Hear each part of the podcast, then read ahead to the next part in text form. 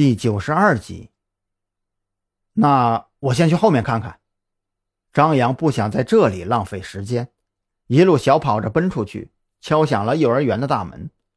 不久以后，他就看到左边第二个房间的门被推开了，从里面走出来一个年轻的女子，看起来二十四五岁的样子。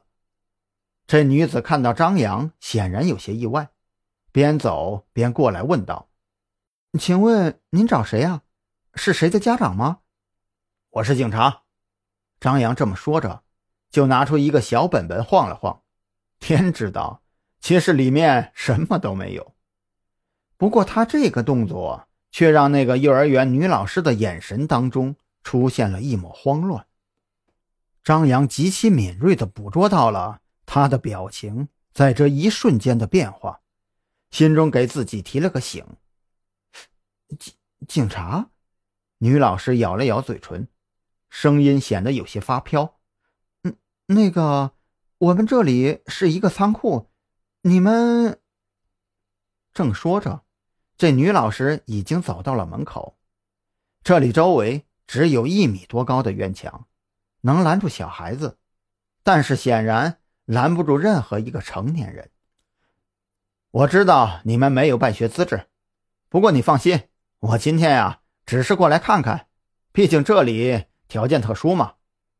张扬心中也不确定这女老师神情慌乱的原因究竟是什么，不过很显然，现在稳住她才是重点。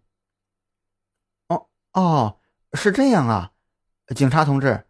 小朋友们都在那边的房间，他们教室的条件也很好啊。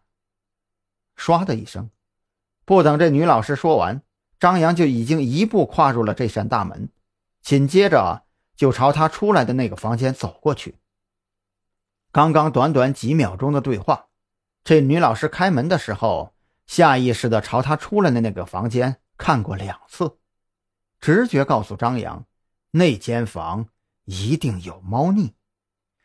小朋友们，警察叔叔来了！这女老师突然间大叫了起来。紧接着，张扬就留意到那左数第四间房子窗户上接连露出来十几个小脑袋。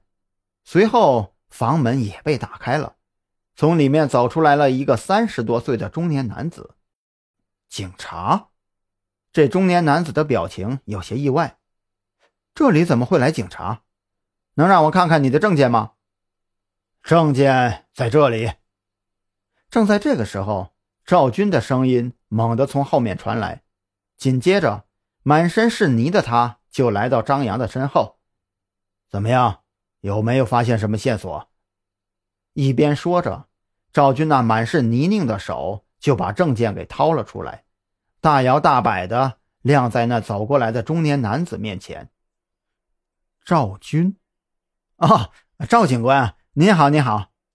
中年男子马上收起他那严肃的表情，陪着笑脸跟赵军握手，似乎不在乎赵军满手的泥巴。